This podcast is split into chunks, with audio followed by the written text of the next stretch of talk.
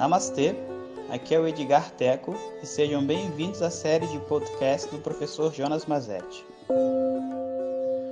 Om Shri Om. Bom dia pessoal, então estamos na nossa segunda semana de quarentena e congelamento temporário aí das atividades econômicas e hoje, né, é mais um áudio de preparação, né? E quando eu digo áudio de preparação, são esses áudios onde eu gosto de falar um pouco sobre a situação que a gente está vivendo e eu gostaria de pedir a vocês, né, que se tiver alguém que não gosta de receber má notícia ou, enfim, quer ficar só recebendo flu-flu positivo no coração, por favor, não escute o áudio, desliga, né, porque esse áudio não tem esse, essa visão, né? E esse é um, um dos momentos assim de reflexão e que são importantes, principalmente para as pessoas que estão conectadas comigo e, e se interessam em saber o que eu penso, né? E a ideia, né, não é a gente ficar desesperado, mas é o contrário, né? É a gente poder entender melhor a situação que a gente está vivendo e através desse entendimento a gente saber o que a gente precisa fazer e relaxar. Quando a gente não tem estômago para isso, né, muitas vezes a gente só quer coisas que nos digam que tudo vai ficar bem e, e sei lá, e que as partes bonitas da vida. E essa não é a minha proposta. Então, deixando muito claro isso, para que depois não ficar recebendo mensagem, pessoas falando: "Ah, professor, nossa, você está instalando um pânico". Olha, sinceramente, pânico quem está instalando é você, sabe? Tá todo mundo em quarentena, vai reclamar do quê? Sabe? Escuta, se você quiser escutar, se você não quiser escutar, desliga o áudio, é mais fácil, entende? Tendo desabafado aqui a minha raiva contra as pessoas que não são capazes de ouvir má notícias e reflexões, agora vamos a elas, de bom humor. Gente, é o seguinte, a gente está entrando na segunda semana essa é uma semana mais crítica do que a primeira. Na primeira semana, as coisas foram parando aos poucos, as pessoas foram entendendo essa situação do vírus e o vírus foi se propagando, obviamente, porque ninguém tomou real cuidado, né? Então, que a gente não ia ter mesmo o que fazer. A verdade é que o vírus está aí e a gente não tem noção real da quantidade de pessoas que têm o vírus. O que significa dizer que a gente precisa continuar em casa mais um tempo, né? E por mais que a gente possa pensar assim, ah, mas é, para a maioria das pessoas é só uma gripe, sabe?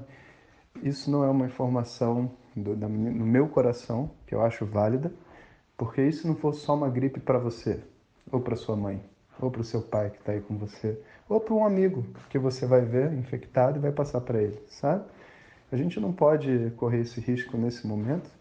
E a exemplo de todas as outras nações do mundo e tudo mais, use bom senso e entenda né, que até na China o pessoal ainda está em quarentena. Então, não estou falando o que deve ser feito, só estou refletindo junto com vocês.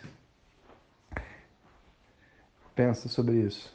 Né? E agora é um momento que a gente vai começar a ver uma realidade né, de pessoas hospitalizadas e, e tudo mais dentro do nosso país, o que ainda não aconteceu. Então todo mundo estava agindo com muita leveza e com muita piada em torno do vírus né, e tudo mais, uma coisa que é muito séria. Então, é, pode ser né, que a gente receba uma onda de informações dizendo um monte de calamidades e não sei o quê, que a situação está péssima, que não se alarme. Isso já era o que ia acontecer já era o que era esperado num país onde as pessoas não seguem instrução nenhuma, não estão nem aí, nem acreditam, a pessoa não acredita nem que o vírus existe. Então, realmente, sabe, não é motivo para a gente ficar assustado. É só saber que é assim mesmo. A quantidade de hospitais não é suficiente para a quantidade de pessoas hospitalizadas, nem os remédios, nem os profissionais de saúde. E vou dizer, vários profissionais de saúde, etc., que eu conheço, mandam mensagem para mim desesperados porque onde eles estão não existe equipamento adequado para eles se protegerem do vírus. O que naturalmente vai parar os serviços de saúde, porque não adianta o, profissional de saúde ficar doente não, não, não, vai, não vai funcionar, né? Então, é, tendo isso em vista, a situação ela vai ficar um pouco crítica. É, várias pessoas já tiveram os empregos perdidos, mas é, esse número só vai aumentar cada semana que passa, né?